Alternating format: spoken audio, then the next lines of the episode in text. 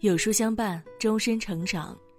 各位有书的书友，大家早上好，我是主播一凡。今天我们要和大家一起分享的是，我生孩子后，老公八个月没回家。你们知道了真相，会心疼谁？这是一个真实的故事，让我们一起来听。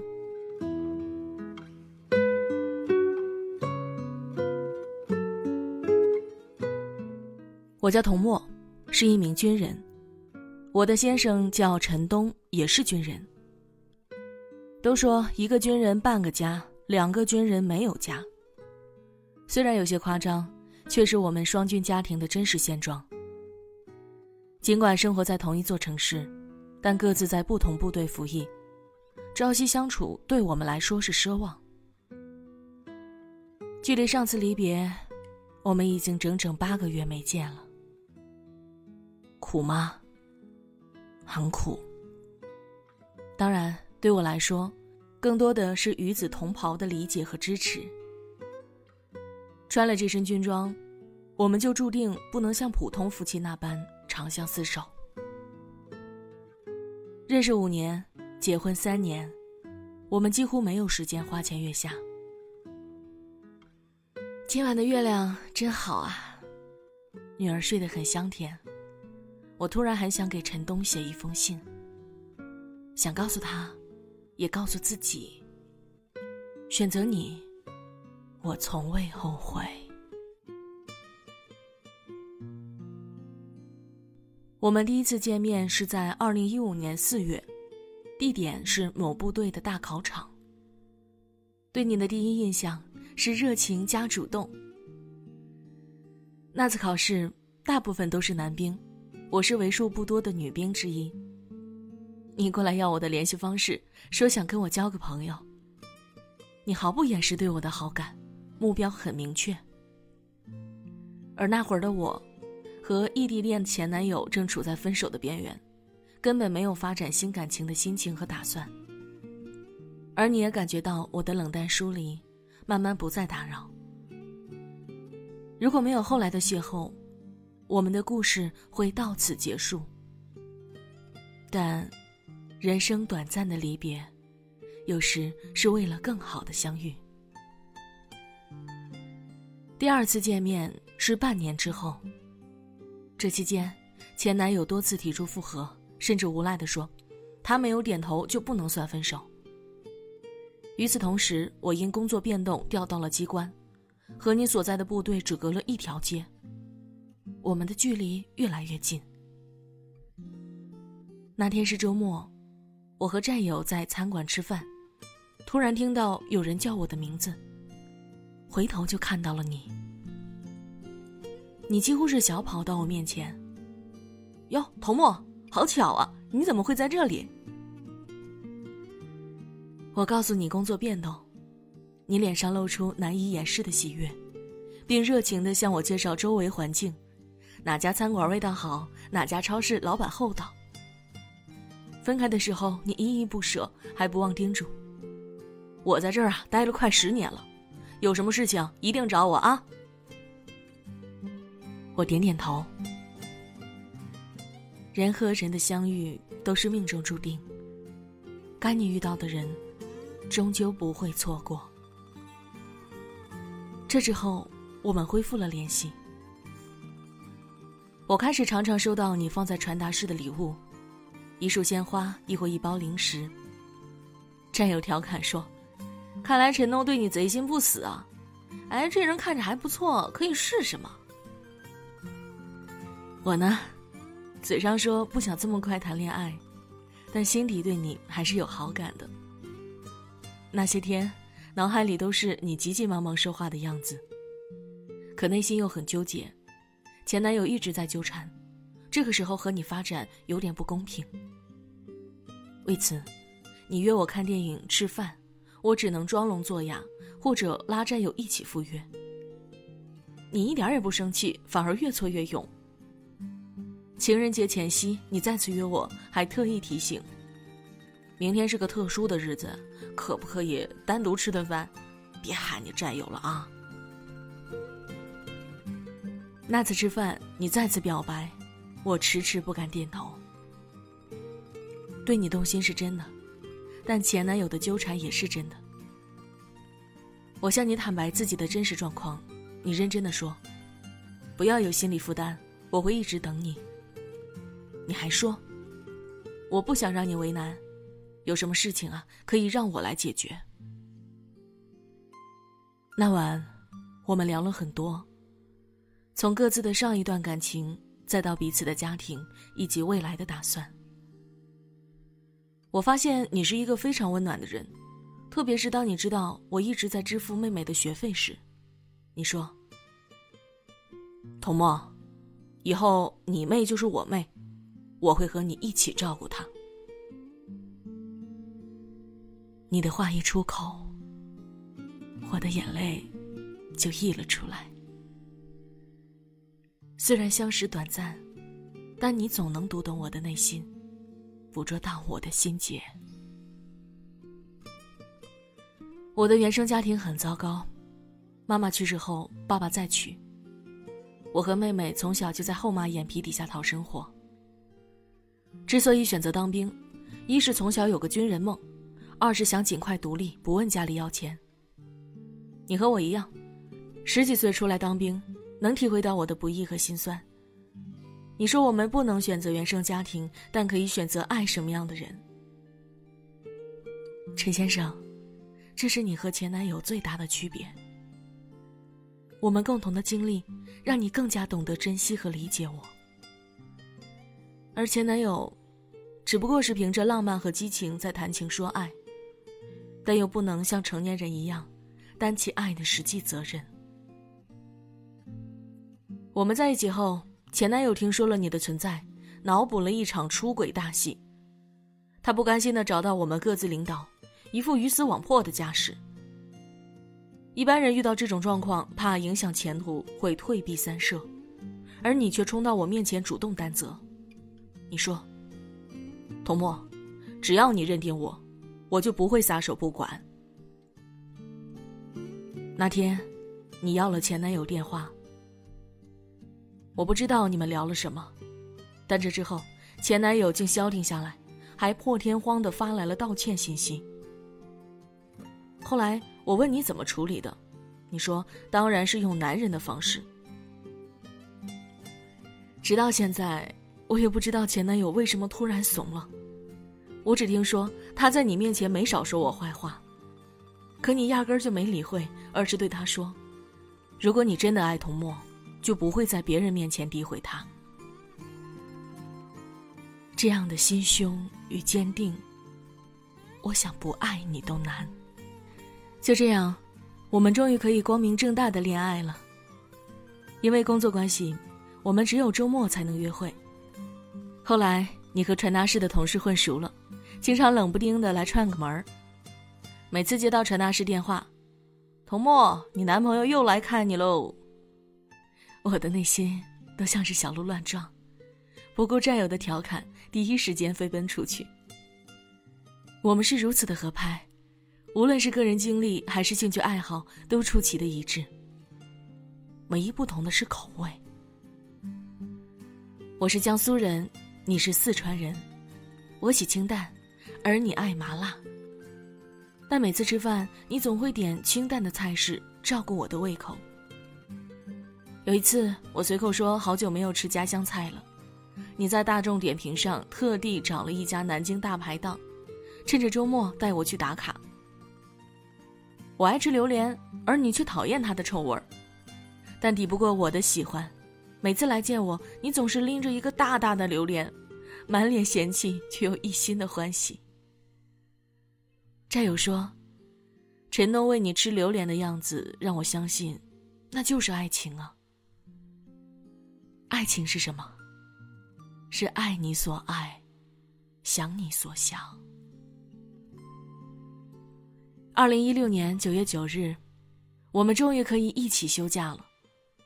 那一个月，我们都在路上奔波，去各自家乡见彼此父母，还去北京参加了战友婚礼。朝夕相处的日子，我越发感受到你的好。每次出行、打包、收拾行李的活儿，你都抢着干，我生平第一次当起了甩手掌柜。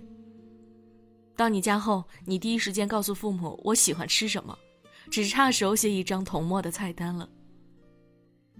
见了你爸妈，我才知道你何以如此阳光坦荡，因为他们是那样慈祥有修养。他们因为爱你而对我无微不至。在和你家人相处的日子里，我人生中第一次体会到亲情的舒适可亲。而在我家的那几天，后妈却故意怠慢，让我特别难受，却也让你更加心疼我。有天晚上我们聊天，我给你讲小时候的事情。我从小就上寄宿学校，后来参了军，回家的时间少之又少。可人就是这样，越是缺什么，越是想得到。从小到大，我都渴望家的温暖，渴望被爱。你将我搂进怀里，向我保证，一定会给我一个温暖的家。回到驻地没几天，你就带我去看房子，并第一时间付款买了一套写着我名字的房子。房子虽小，但终究是家。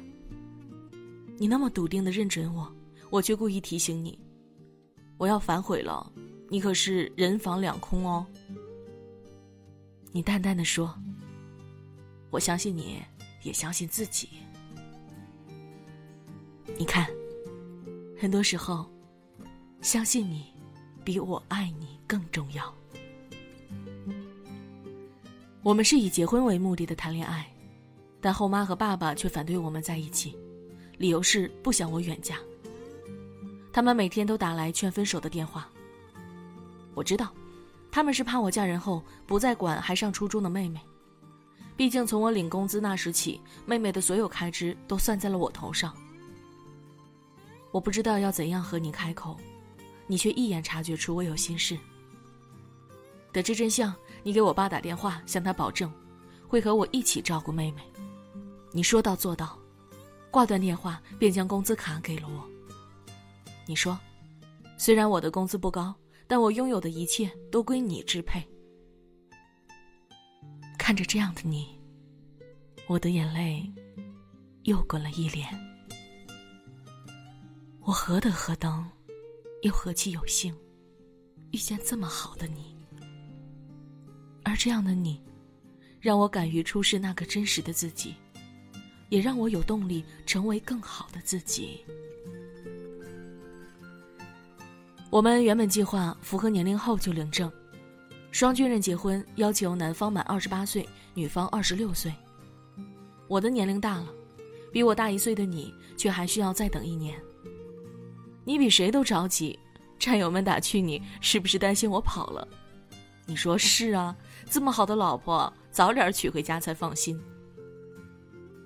过完二十八岁生日，你第一时间提交了结婚申请。你说从这一刻起。我们就是不离不弃的夫妻了。二零一七年三月十八日，我们在驻地举行了婚礼。虽然只有仪式，虽然双方家人都没能到场，但这个婚礼却让我毕生难忘。婚礼的每一个细节都是我们自己设计并参与，你事事以我为主，精心打造我们的专属婚礼。婚礼上，我哭了。宣誓环节，你却比我哭的还凶。你说：“童墨，爱上你，我同时有了软肋和铠甲。和你在一起后，就想给你一个家，和你携手朝朝暮暮，一起迎接清晨，见证黄昏，尝遍人间烟火。”而我哽咽着。说了无数个谢谢，陈先生。谢谢你，谢谢你在茫茫人海中找到我。更谢谢你给我一个依靠，一个家。最后，我看着你深情宣誓，陈东。希望五十年后，我们还能对彼此说。我爱你。婚后的日子也有过摩擦和分歧，但我们约定好，可以吵架，可以生气，但不能让矛盾过夜，这是纪律，也是家规。有了他，我们不但没让矛盾过夜，慢慢的几乎没让他超过五分钟。二零一八年十二月，我怀孕了。自从有了宝宝后，我就过上了十指不沾阳春水的生活。你不但家务全包，还每晚提供泡脚按摩服务。因为工作和家庭的原因，生宝宝的时候只有我们俩在。因为没经验，已经开始阵痛了，我们还后知后觉。要不是战友过来看我，估计啊，这孩子都得生在家里了。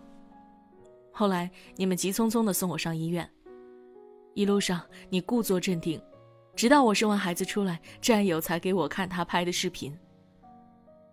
我被推进手术室后，你坐在门外默默流泪，那么焦虑，那么不安。原来，你也有脆弱的时候啊。庆幸的是，我和宝宝都很健康。整个产假，我们都是自己照顾宝宝。尽管孕期我们一起阅读了很多育儿书，但对新手爸妈来说，理论和实践的区别还是很大的。从宝宝第一声啼哭开始，我们就像冲上前线的战士，开始闯关升级。有过无措崩溃的时刻，但都携手闯了过来。你是最好的育儿帮手，总在我不知所措的时候给我最大的鼓励和支持。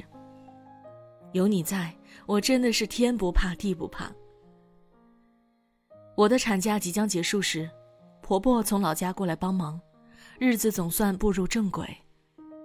可这时，你又被调到岛上执行新任务。已经习惯了每天睁开眼睛就能看到你的日子，接下来的分开让我们彼此都不适应。你在身边的时候，我生孩子都不怕；你不在身边的日子，我拧奶瓶时都会想哭。自从当了妈妈之后，我变得越来越脆弱。你又何尝不是呢？每次视频都会落下男儿泪，想宝宝，更想我。你说的最多的话就是：“老婆，对不起。”“老婆，辛苦了。”不能陪伴的婚姻，再多的共同语言，也遮不住心中的牵念。即便如此，我也没有说让你回来这种话，因为我懂你。穿上这身军装，我们的肩上就承载着一种使命、责任，还有担当。有时我也会抱怨，会生闷气，可一想到你在岛上的艰苦，又会不断的给自己打气。既然选择了这身蓝军装，注定要比平凡夫妻多一份艰辛。但，还是有撑不下去的时候。那天，宝宝半夜发烧。我一个人带他去医院，不敢给你打电话，而你却像心有灵犀的给我发来视频邀请。我终于没忍住哭了。电话那头的你哽咽道：“老婆，等我回来，再也不离开你们了。”可我知道，这句话，对我们来说都太难了，因为我们先是军人，其次才是丈夫和妻子。更多时候，对于你我来说，有这样一句话就足够了。我们是夫妻，也是最懂彼此的战友。因为疫情，你已经八个月没有回来了，不知道下次见面是什么时候。我们的宝宝已经从爬到走到跑了，虽然爸爸不在身边，但我教他的第一个发音是“爸爸”。我们视频时，他总是对着摄像头喊“爸爸”，而你，每次都忍不住热泪盈眶。因为有了孩子，有了我，你开始考虑是不是要选择第二职业。我知道你舍不得这身蓝军装，但你总是说你是男人就要撑起这个家，不能让我后悔。这些我都懂。自从认识你。我的人生字典里就已经把后悔那一撕掉了。虽然你不在身边，一个人扛起整个家真的是很累很丧。可是想到你，我就浑身充满了幸福的力量。婚姻，除了是共同扛起家的责任，更是一份灵魂契约。因为相互懂得，所以心甘情愿。通讯如此发达的当下，可对岛上的你、岸上的我来说，山盟都在。锦书难托，却是依然存在的事实。如今，跟你写下这些文字，心里还是难过了那么一下下。不是因为委屈，只因记忆太甜，思念太浓。好在，我们爱了这么久，分开这么长，相思还活着。陈先生，今天为你写下这封家书，就是想告诉你，嫁给你，我三生有幸。我很骄傲自己是军人，更骄傲我的另一半也是军人。